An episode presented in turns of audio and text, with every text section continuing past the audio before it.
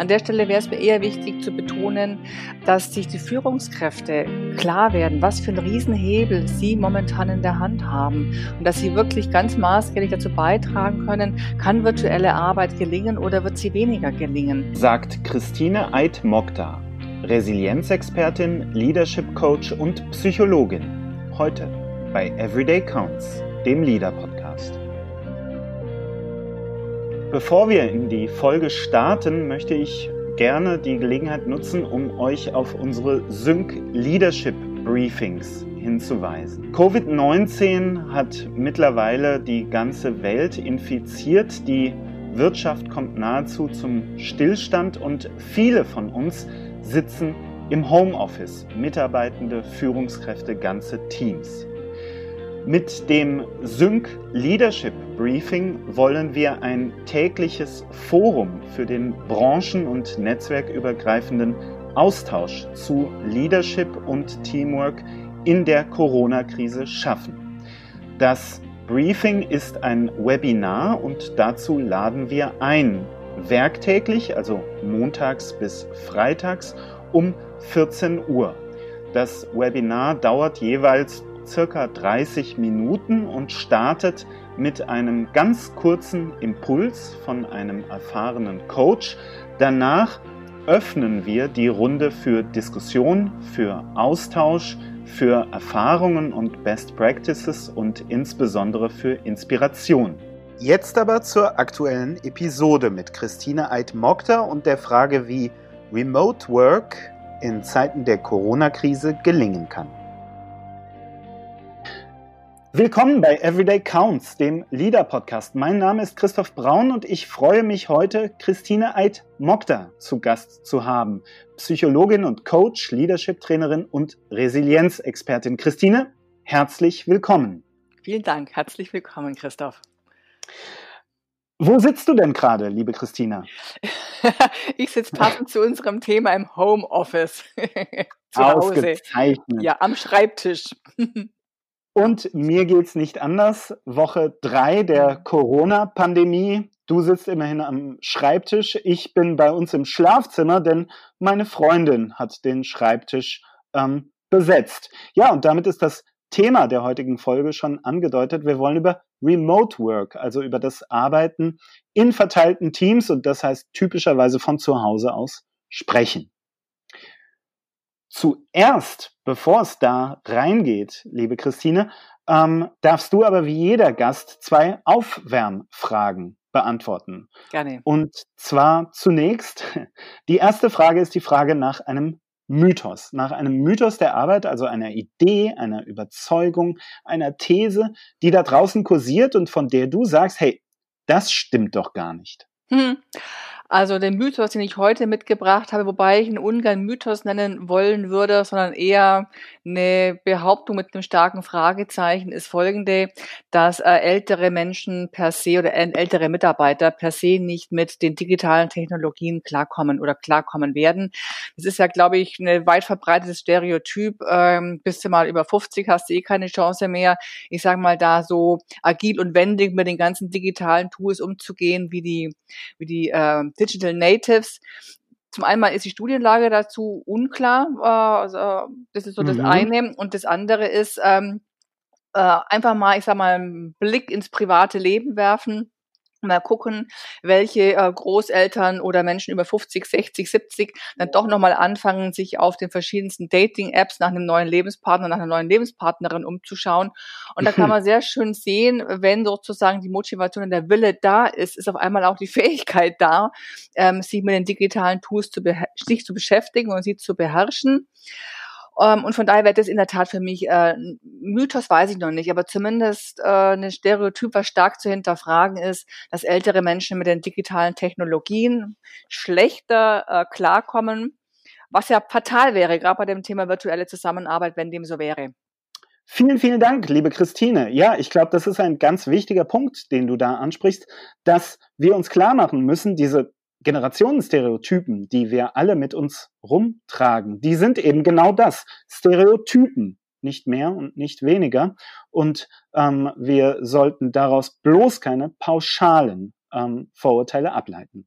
Vielen Dank dafür. Die zweite Aufwärmfrage, die ich dir stellen möchte, ist die nach einem Quick Win, also nach einer Methode, einem Trick, einem Gedanken, der oder die uns im Nu, im Handumdrehen effektiver und oder effizienter macht. Also an der Stelle möchte ich jetzt ja weniger von einer schnell anzuwendenden Technik direkt sprechen. Mach das und du wirst erfolgreich sein. Da werden wir später nochmal sehr ausführlich drauf kommen.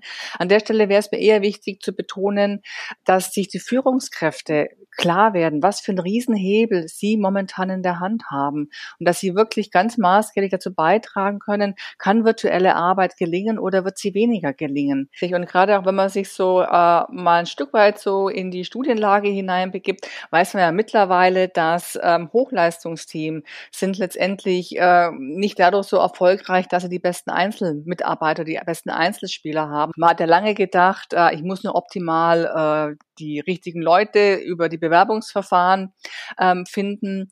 Ähm, sie müssen die richtigen Persönlichkeitseigenschaften haben. Sie müssen eben hinreichend intelligent sein und so weiter und so fort. Und wenn all diese Faktoren zusammenkommen, dann habe ich ein super Team.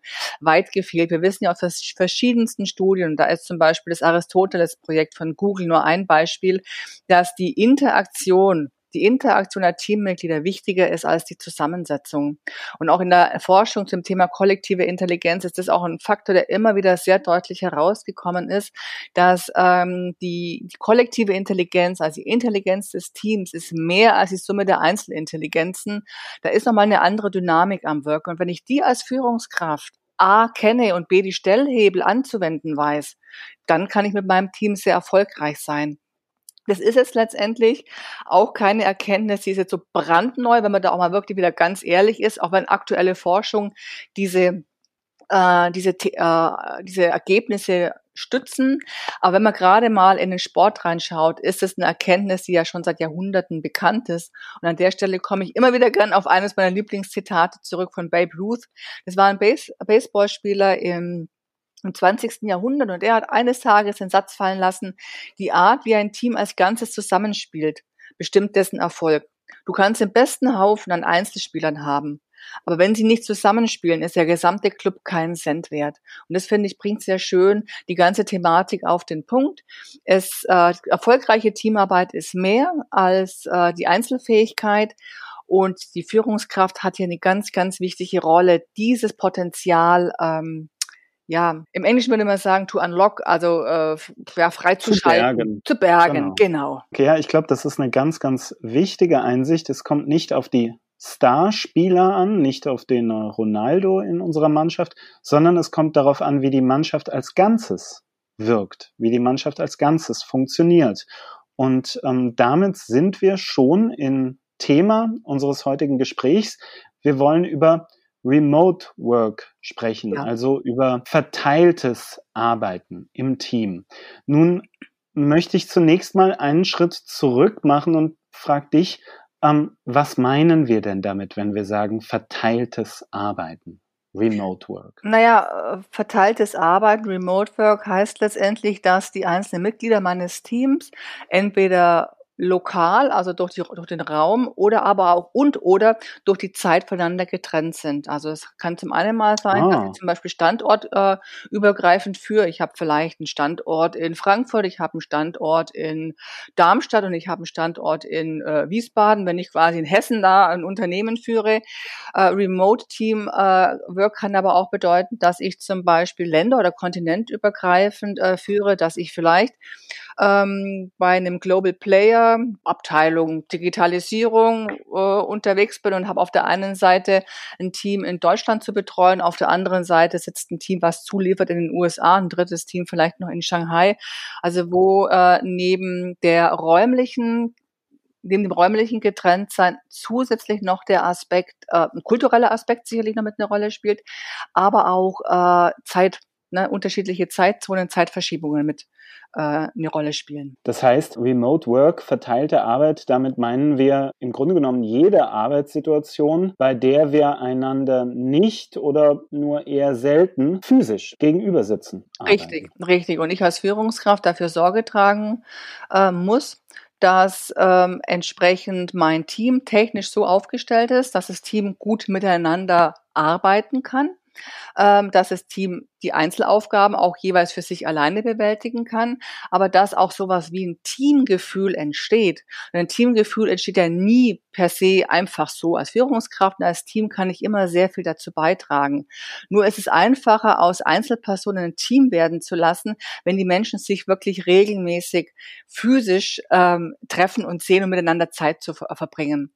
Und diese Herausforderung, die fällt ja ein Stück weit durch die getrennte Räumlichkeit und oder durch diese Zeitthematik natürlicherweise weg. Und von daher ist es mhm. wirklich äh, eine besondere Herausforderung für Teams, aber auch eine große Aufgabe für Führungskräfte mit einem großen Potenzial übrigens, hier aus diesen vereinzelt sitzenden Menschen ein Team wachsen zu lassen, was wirklich sagt, ich habe vielleicht meinen Kollegen noch gar nicht, noch nie gesehen oder ich sehe ihn vielleicht zweimal im Monat, nicht mehr, aber trotzdem, ich weiß, wie der tickt, ich kann mich auf den verlassen.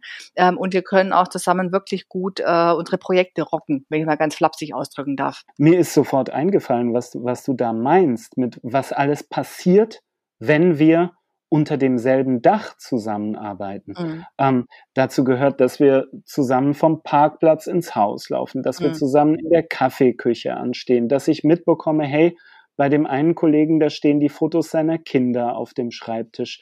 Der andere geht donnerstags immer eine halbe Stunde früher, weil er dann äh, äh, Karate-Training hat und so weiter und so fort. Ich bekomme mit, was die Leute beschäftigt, was sie nervt, welchen Kaffee sie mögen, wer Kuchen mitbringt und und so weiter und so fort. Und all das das ist ja dann in, über Distanz einfach nicht mehr da. Das ist das eine und das andere, was ein Stück weit äh, erstmal nicht vor, natürlicherweise nicht vorhanden ist, weswegen du als Führungskraft wirklich dafür Sorge tragen solltest, das künstlich sozusagen zum Leben zu erwecken, ist ähm, das sogenannte implizite Wissen, wird das auch gar nicht genannt. Das heißt, es ist ein Wissen, was du jetzt mhm. nicht per se einem Ordner nachlesen kannst oder was da mit irgendwelchen äh, Richtlinien im Unternehmen rumgeschickt wird. Das implizite Wissen ist oft so ein Wissen, dass man ähm, lernt und erfährt, wenn man eben so informell mal in der Kaffeeküche sich kurz mit dem Kollegen von der anderen Abteilung unterhält und der erzählt dir was von, deinem, von seinem Projekt und auf einmal lernst du oder merkst du, ach Mensch, ja genau so kann man das machen oder das wusste ich doch noch gar nicht, ach das ist ja interessant. Also all das Wissen, was wichtig, häufig wichtig ist, äh, für den Erfolg von Projekten, fürs Erreichen von Zielen, ähm, das aber eben nicht so explizit sozusagen in den formellen Informationskanälen ausgespielt wird. Ähm, und das ist ein Stück weit natürlicherweise nicht in diesen virtuellen Kanälen da. Also von daher, ich komme jetzt wieder zurück auf meinen Punkt, ist es wirklich wichtig, als Führungskraft auch zu lernen und zu wissen, wie kann ich die Klaviatur der virtuellen Teamzusammenarbeit spielen, damit solche ganz wichtigen Potenziale auch gehoben werden können. Oh wow, ich merke schon, ich bin ein bisschen naiv in unser Gespräch reingegangen und dachte, naja, Arbeit ist Arbeit und im Endeffekt ist es egal, ob wir dabei unter einem Dach sitzen oder nicht. Aber das stimmt gar nicht, denn da gehört viel, viel mehr dazu. Da gehört dieses implizite Wissen dazu, von dem du gerade gesprochen hast. Da gehören diese sozialen ähm, ja, Dynamiken dazu, die, die ich gerade angesprochen habe. Wie würdest du das denn so ein bisschen runterbrechen? Also was sind denn die verschiedenen Aspekte, die ich als Führungskraft auf dem Schirm haben muss oder haben darf, wenn ich ähm, Remote Work nachhaltig organisieren möchte? Im Wesentlichen kommt es auf vier Aspekte an. Mhm. Mm, mein Vorschlag ist, wir sprechen erstmal über die ersten drei und das, der vierte Aspekt ist dann nachher der Überraschungseffekt am Ende unseres uh. Gespräches. Uh. Spannung können wir aufrechterhalten. also, was macht, virtuelle, ja, was macht virtuelle Arbeit aus? Also auf der einen Seite geht es natürlich darum, und das unterscheidet letztendlich die virtuelle Arbeit nicht wesentlich von der Arbeit ähm, in in Gebäuden, äh, ja, in, mhm. Gebäuden, sage ich jetzt mal. Es geht darum, Aufgaben zu erledigen, Ziele zu erreichen, Projekte zu verfolgen. Was genau, das ist das, womit ich da gerade naiv in unser Gespräch gegangen bin, wo genau. ich gesagt habe, Arbeit ist Arbeit. Das ist doch immer dasselbe. Genau, genau. Zweiter Punkt. Wir sind jetzt aber im virtuellen Raum, wir sind jetzt räumlich getrennt vielleicht sogar noch über Zeitzonen hinweg. Das heißt, wir müssen uns eine Technik besorgen und auch eine Technik beherrschen, die uns in die Lage mhm. versetzt, nicht nur als Einzelwesen sozusagen an meinem einzelnen Computer die Aufgaben zu treiben, sondern dass wir uns eben auch als Team immer wieder vernetzen können und uns auch austauschen können. Ja, und der klar. dritte Aspekt ist trotz alledem das Soziale. Wir Menschen sind soziale Wesen. Wir arbeiten in einem Team zusammen. Wir wollen uns auch abstimmen. Wir müssen uns abstimmen. Wir wollen auch wissen, wo steht der andere, äh, wo kann ich zuarbeiten, auf was muss ich noch warten. Das heißt, dieses äh, Soziale sowohl auf der operativen Ebene als auch auf der Wohlfühlebene ist auch ein dritter wichtiger Aspekt, der bei dem Thema virtuelle Arbeit eine große Rolle spielt. Okay, das sind äh, drei Ja. Aspekte, die du uns jetzt äh, genannt hast. Auf den Überraschungsaspekt freue ich mich schon sehr. Du hast gesagt, naja, die Arbeit im Sinne von dem, was operativ da ist, was ist zu tun und wie tun wir es.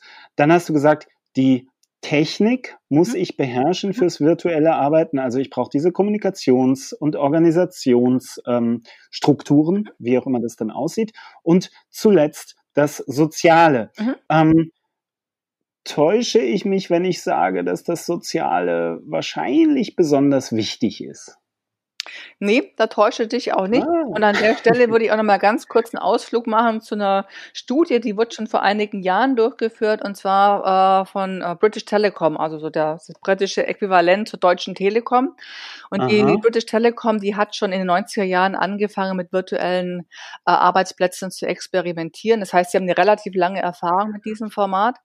Und die hatten sich aber eines Tages trotzdem die Mühe gemacht, mal zu schauen, naja, wie schaut's jetzt eigentlich aus? Also wo arbeiten Teams effektiver? Welche Teams sind produktiver, wenn sie als Homeoffice-Teams zusammenarbeiten oder wenn sie eben ganz herkömmlich jeden Morgen zur Arbeit fahren und abends wieder nach Hause fahren? Mhm. Und da wurden so verschiedene Messkriterien untersucht, wie Produktivität, Motivation, Leistungsfähigkeit, wie oft wechseln Mitarbeiter das Team und so weiter und so fort. Und das Ergebnis war äh, zunächst, dass das äh, Homeoffice-Team oder die Homeoffice-Teams waren in ihrer Performance schlecht. Also die hatten eine geringere Produktivität, was natürlich all den Stimmen erstmal Vorschub geleistet hat, die gesagt haben, wir wussten doch eh, Homeoffice ist ja die zweitbeste Alternative, aber kann auf keinen Mhm, Fall die mhm. Qualität von äh, äh, von Face-to-Face äh, ersetzen. Das Interessante ist allerdings, dass sie dass die Produktivität ist gekippt nach einigen nach einiger Zeit. Sprich, ähm, die Homeoffice-Teams haben die normalen Arbeitsplatz-Teams in ihrer Produktivität signifikant überholt und sie hatten Ach, zum. Beispiel auch weniger Mitarbeiter wechseln. Und dann hat man natürlich nochmal geschaut, naja, wie kommt denn das jetzt eigentlich, dass die Homeoffice-Teams erst schlechter waren wie die regulären Teams Mhm, auf einmal mhm. sozusagen diese Teams überholt haben. Und man ist an der Stelle auf zwei wichtige Stellhebel gekommen. Das eine war, was sozusagen diese verminderte Leistungsfähigkeit am Anfang erklären konnte. Ähm, die Mitarbeiter wussten zu Beginn nicht, wie sie die, Technolo die Technologie anwenden sollen. Und ein zweiter Hebel, der erklärt hat, warum diese Teams anfangs schlechter waren, die wussten am Anfang noch nicht so richtig, wie können wir virtuell gut zusammenarbeiten. Weil vieles, was man sonst natürlicherweise wenn man sich in echt sieht, so macht jeden Tag, ist doch das virtuelle Arbeiten erstmal gar nicht möglich oder nicht mehr, gar nicht mehr da und muss sozusagen künstlich äh, kompensiert werden. Und das haben diese Teams am Anfang nicht gewusst, die Technik nicht beherrscht, wie arbeiten wir Mhm. zusammen, äh, letztendlich nicht so richtig äh, beherrscht was dazu geführt hat, dass erstmal die Produktivität schlechter war. Und als die Teams, die virtuellen Teams sich zusammengeruckelt hatten, Mhm. waren sie besser.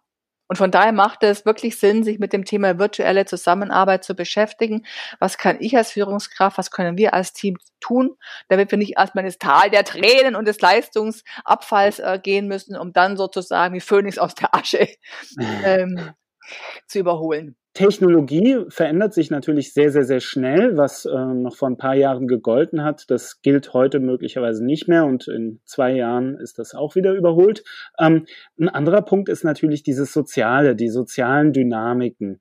Ähm, was kannst du denn sagen, was ähm, führen Teams so ein? Womit experimentieren Teams, um ihren Alltag eben als Team herzustellen über die Distanz? Mhm. Da gibt es verschiedene Facetten, die ein Team und auch eine Führungskraft berücksichtigen kann. Lass uns einfach mal mit dem ersten Aspekt anfangen im Sinne von erfinde deinen Arbeitsplatz zu Hause oder zu Hause neu. Ähm, Mhm. Für viele Menschen ist es ja auf der einen Seite relativ ungewohnt, gerade in der aktuellen Krise, so viel zu Hause zu sein, zu Hause zu arbeiten. Und da lohnt sich durchaus auch mal einen Blick in Branchen reinzuwerfen, wo Menschen schon ja einfach auch schon sehr lange in dieser Art äh, des Arbeitens sich verwirklichen dürfen und was sind deren mhm. Erfolgsfaktoren. Und ein Erfolgsfaktor der ganz klar immer genannt ist, schütze dich vor Ablenkungen. Was meine ich damit? Die Verführung ist ja unglaublich groß, wenn ich so im Homeoffice bin. Ähm, da ist sozusagen mein Arbeitsschreibtisch und daneben ist aber das private Telefon oder ich sehe die, die Küche noch und äh, was auch mhm, immer. Ähm, und da wirklich auch sich vor Ablenkungen schützen und sagen, und wenn ich jetzt arbeite von acht bis zehn, gehe ich nicht ans Telefon, an mein privates Telefon, auch wenn es klingelt, mhm. da kann ruhig mal der Anrufbeantworter an, anspringen. Oder wenn ich in der glücklichen Lage bin, meine Wohnung, mein Haus ist groß genug, dass ich mir wirklich einen Winkel im Zimmer suche, wo ich mich zurückziehen kann, wo ich eventuell die Tür schließen kann. Oder wenn äh, sich das nicht realisieren lässt, zum Beispiel mit Ohren, Ohrenstöpsel arbeite, um hier auch mich ein Stück weit äh, von dem dem Lärm drumherum abzuschotten. Also wirklich auch sich vor Ablenkungen schützen, damit du dich wirklich auch mental auf deine Aufgaben konzentrieren kannst. Punkt eins. Punkt zwei. Mhm ist dann aber auch, sich mit dieser Technologie vertraut zu machen. Und was meine ich jetzt damit? Ein ganz einfacher erster Schritt kann sein, wirklich dafür Sorge zu tragen, dass ich schnell auf meine digitalen Tools Zugriff habe. Wie bei der Syncgroup zum Beispiel. Wir arbeiten mit MS Teams. Und was ich gemacht habe, ist auf der einen Seite mir MS, MS Teams so einzustellen, wenn ich meinen Rechner hochfahre, dann kommt der sozusagen in meiner rechten Leiste, kommt sofort dieses Icon, dass ich direkt in Teams gehen kann. Ich habe es mir aber auch auf mein äh, iPhone runtergeladen. Wir haben da auch noch ein Whiteboard und so ein Planner. Also all diese ganzen Apps habe ich mir organisiert, um nicht erstmal umständlich ins Internet zu gehen, mich bei Office 365 in meinen Account einzuloggen einloggen, um dann in diesen ganzen Kacheln rumzusuchen, ach, wo ist denn jetzt mhm. mein MS Teams? Da verliert man einfach nur Zeit und es nervt. Also sich organisieren, schneller Zugriff. Unbedingt. Wichtig ist auch noch ein ganz äh, interessanter Punkt. Es liegt alles so profan, aber das sind oft so diese kleinen Schritte, die kleinen Puzzlesteine, äh, die dann das Bild in der, in der Summe ergeben. Widme dich wirklich deiner Arbeit. Sag, ich arbeite jetzt von acht bis zehn zum Beispiel. Und wenn ich damit fertig bin, dann gehe ich auch wirklich physisch von der Arbeit weg, indem ich zum Beispiel den Raum verlasse. Oder mir wirklich, wenn ich keinen eigenen Raum habe, mir zumindest eine Ecke in einem Zimmer suche, die symbolisch für meine Arbeitsecke steht. Also nicht heute auf dem Sofa arbeiten, morgen am Esstisch, am dritten, dritten Tag in der Küche. Da wird der Kopf irgendwann äh, ein bisschen kirre. Unser Kopf, da gibt's schon irgendwie äh, ja Klarheit. Also wirklich einen klaren Platz äh, äh, sich suchen. Und wenn du fertig bist, geh, schließ das Laptop ab, äh, nicht ab, sondern mach das Laptop zu, ähm, geh aus dem Raum raus. Also all das sind so kleine Schritte, können aber ungemein wichtig sein.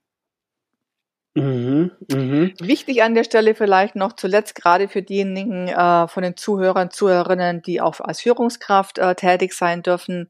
Ähm, natürlich immer wieder auch auf Besonderheiten achten. Also nicht jeder Mitarbeiter tickt gleich natürlich bei sich selber auch, sich selber so organisieren, dass ich mich wohlfühle, aber da durchaus auch mit den Mitarbeitern auch wirklich ins Gespräch, mit jedem Mitarbeiter einzeln, wirklich auch besprechen, ähm, wie der Mitarbeiter seinen Arbeitsplatz organisiert.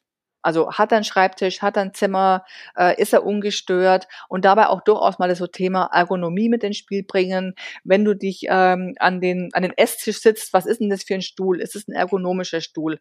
Weil gerade wenn wir jetzt länger im Homeoffice arbeiten sollten, spielen solche Punkte schon eine Rolle, um da nicht mittelfristig ähm, ja sich körperliche Schäden zum Beispiel äh, einzuhandeln. Eine weitere Idee, über die ich gestolpert bin, äh, in dem Buch Atomic Habits von James Clear, das mhm. ich gerne in den Shownotes erwähnen werde, ist einfach der Trick, hey, wenn dein privates Smartphone dich von der Arbeit ablenkt, naja, dann leg's in den Nebenraum, mhm. während du arbeitest. Mhm. Schon diese kleine zusätzliche Hürde, mhm. die es, äh, die du dir selbst da baust, schon die mhm. wird die Häufigkeit, mit der du dein Smartphone checkst, deutlich verringern, einfach weil der Aufwand zu groß wird. Also so kleine Tricks ja. können auch dabei helfen, sich das Homeoffice ähm, ja effektiver zu gestalten. Ja, ja, und da auch wirklich als Führungskraft mit dem Mitarbeiter ins Gespräch gehen und da auch wirklich Unterstützung anbieten, mal mit so Tipps und Tricks auch äh, beiseite stehen. Und da bin ich eigentlich schon fast bei meinem nächsten Punkt, weil Arbeitsplatzorganisation ist das eine. Das andere mhm. ist aber so das Thema als Führungskraft noch als Team in der Lage sein, wirklich den Austausch so persönlich wie möglich zu gestalten. Warum ist es so wichtig? Ich kann nur immer wieder nicht müde werden zu betonen, wir Menschen sind soziale Wesen. Das heißt, wir sind auch ein mhm. Stück weit angewiesen auf diese, auf Bindung, auf Nähe, auf Zugehörigkeit. Und das haben wir natürlicherweise, wenn wir morgens zur Arbeit gehen und abends wieder nach Hause. Indem wir eben in der Früh durch die Tür gehen und da sehen wir vielleicht schon die Kollegen und sagen Hallo. Dann gehen wir zusammen in die Kaffeeküche und ratschen ein bisschen, während wir eben auf den Kaffee warten. Dann sind wir zusammen beim Meeting und auch davor ist ja oft so ein bisschen Smalltalk. Dann geht man vielleicht zusammen ins Büro zurück, dann hat man da wieder so ein bisschen Austausch, wo auch das implizite Wissen wieder angeeignet werden kann. Mhm. Oder man trifft einen anderen Kollegen. Das heißt, das ist alles oft so ganz natürlich da und wir nehmen es gar nicht wahr. Und das alles fehlt ja in der virtuellen Arbeit per se. Und von daher ist es wichtig, dass du als Führungskraft, dass ihr als Team zum einen mal so nah wie möglich am Original bleibt. Wir Menschen, wir lieben es schon, so Face-to-Face-Kommunikation. Wir haben ganz gerne Augenkontakt ah, und sehen den anderen. Und von daher gerne die Einladung, wenn ihr Meeting habt, bitte mit einer äh, Videofunktion, dass ihr euch gegenseitig sehen könnt. Also nicht nur telefonieren, telefonieren ist immer noch besser als gar nicht, aber mit Videofunktion ist es natürlich noch besser. Und wichtig mhm. auch, ähm, was ich gerade gesagt habe, im natürlichen Umfeld macht man so Sachen wie man, man geht zusammen Mittagessen, man trinkt mal einen Kaffee zusammen, man macht mal auch einen Witz und lacht oder erzählt irgendeine Story, fällt ja oft alles weg im virtuellen Kontext. Also auch da wirklich als Team und als Führungskraft für Sorge tragen, dass auch mal so Zeit für informelle Treffen ist. Das kann sein, dass man ein offizielles Meeting vielleicht noch mal ein bisschen länger laufen lässt, so zehn Minuten, um noch mal so ein bisschen so einen Austausch zu gehen ähm, und mal bewusst auch über was anderes zu sprechen.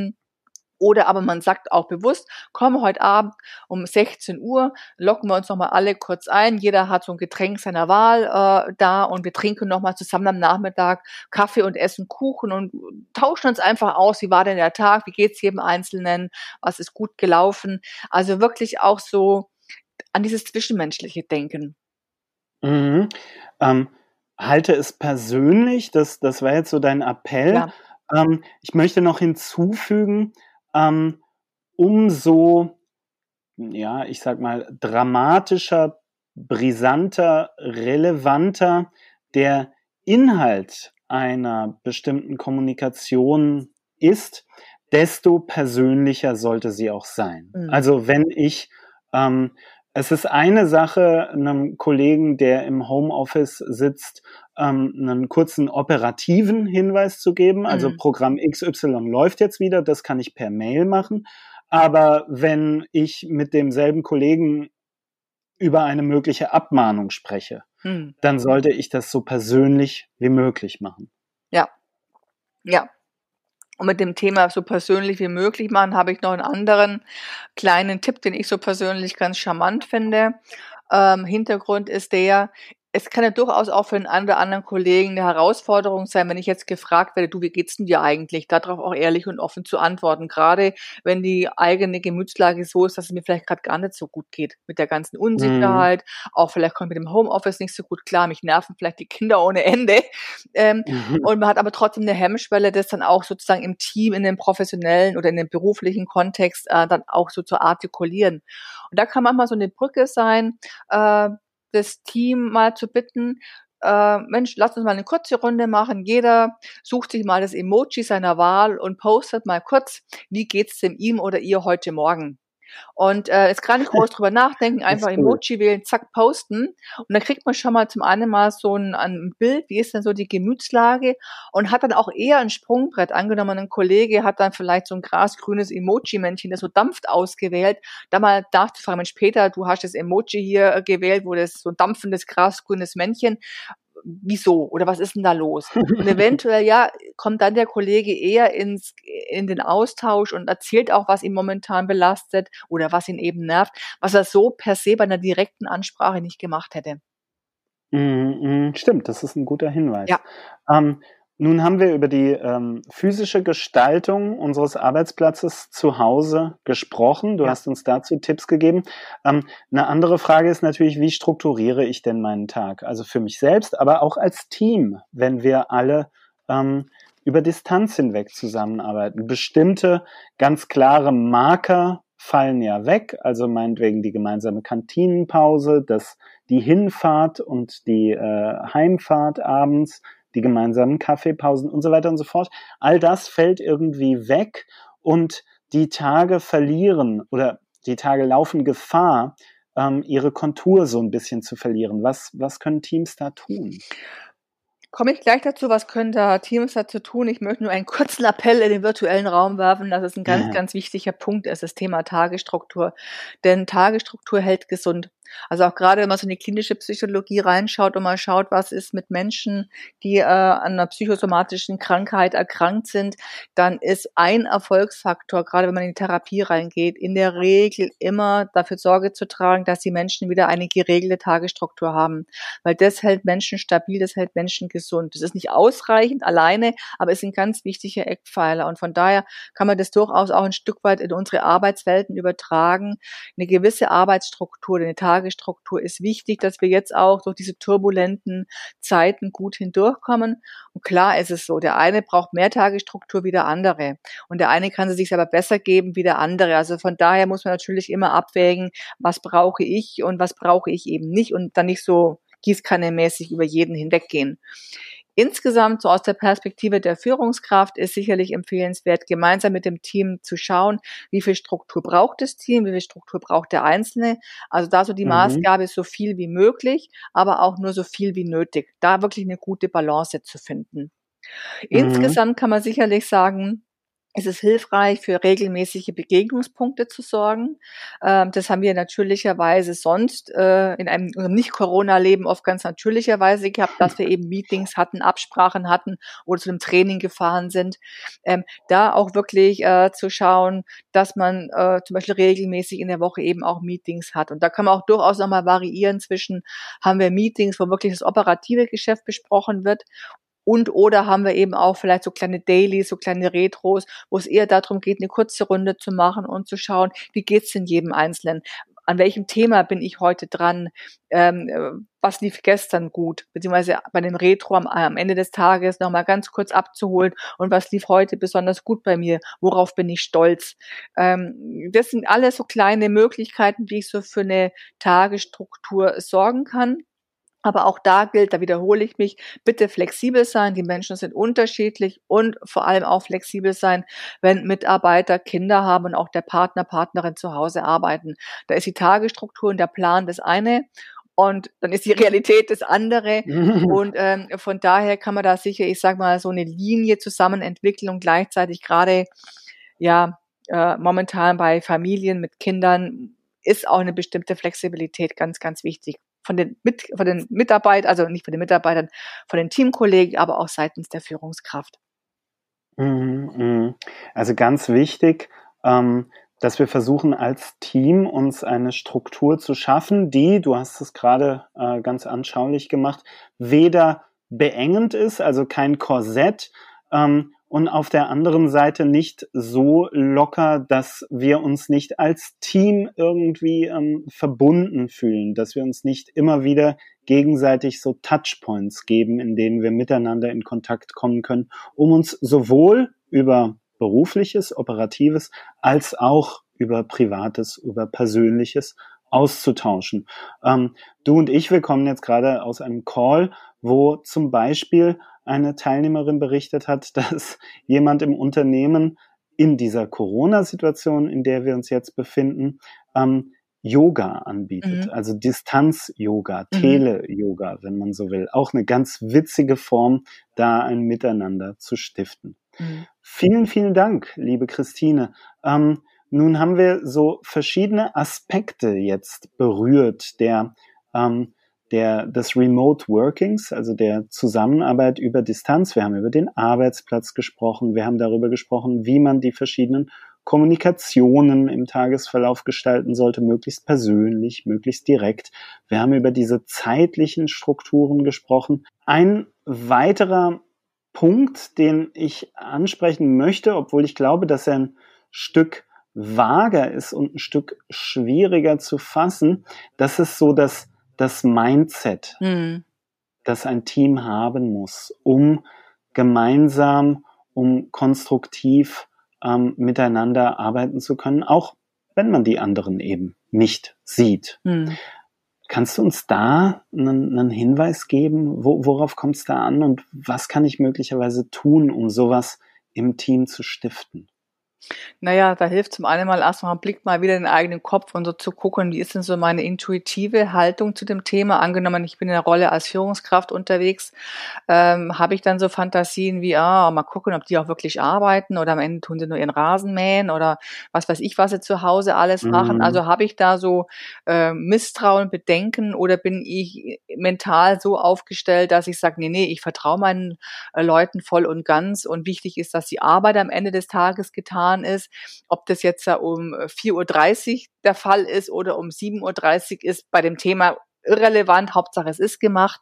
Also wirklich erstmal so zu gucken, ähm, wie ticke ich da? Und empfehlenswert ist sicherlich, dem Mitarbeiter und dem Team hier auch Vorschussvertrauen zu gewähren. Also wirklich auch eine Haltung zu entwickeln, ähm, die man vielleicht so auf den Punkt bringen kann.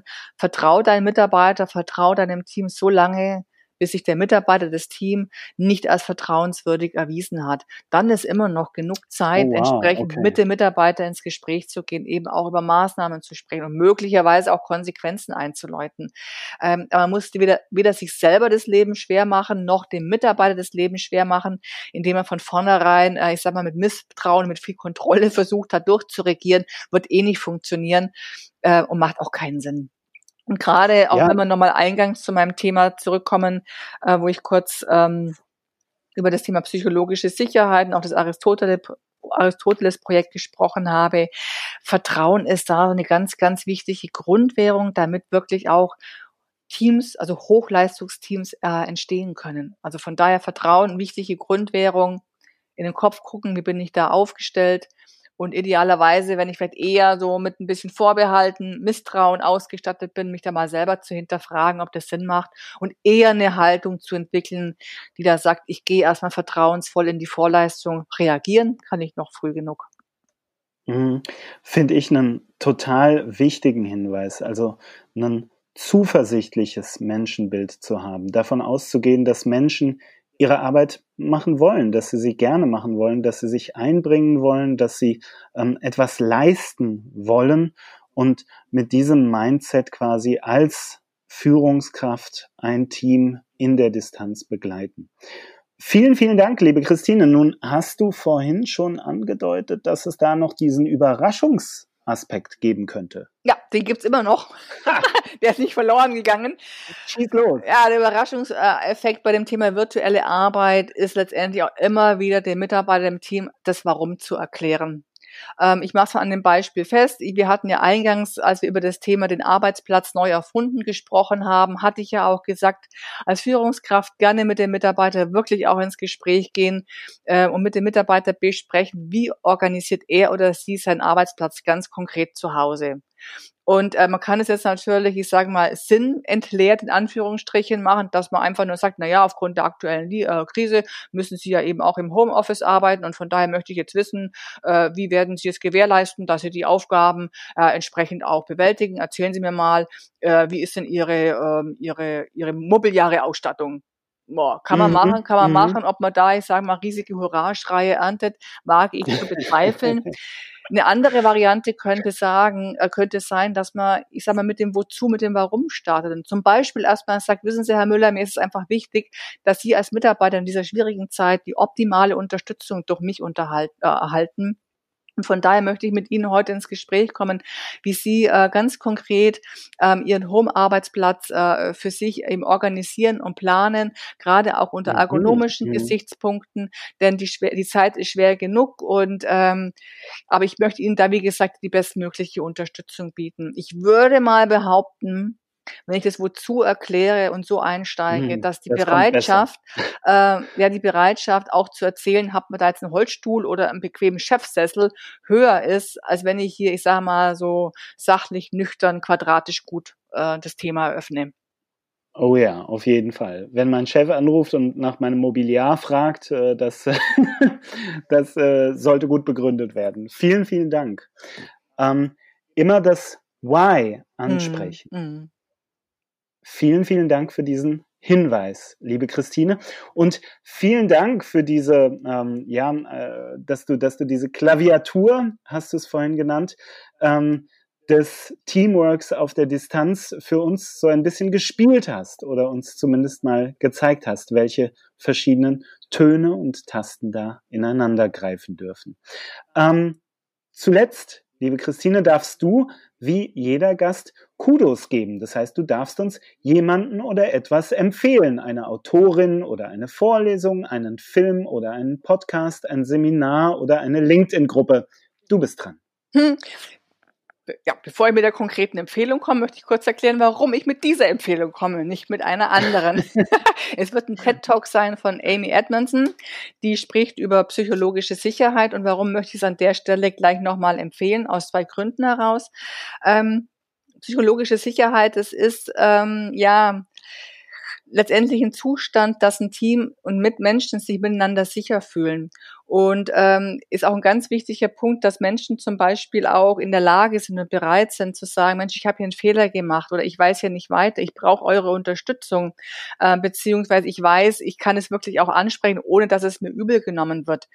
Und ähm, das ist ja auch ganz, ganz wichtig. Gerade in so virtueller Arbeit hat man als Führungskraft noch als Kollege nicht immer alles im Blick. Und da gehen auch manchmal Dinge schief.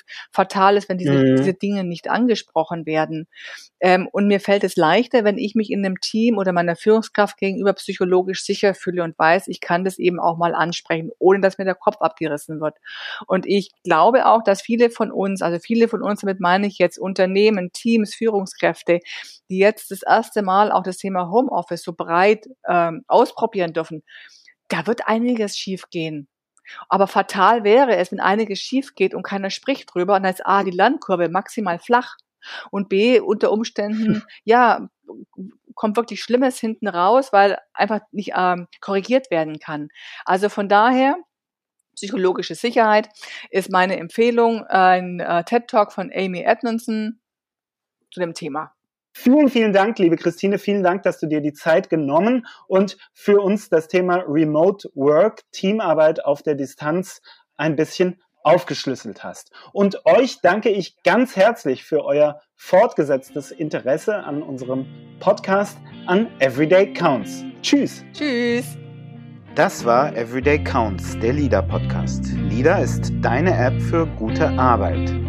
Erhältlich im App Store oder im Google Play Store.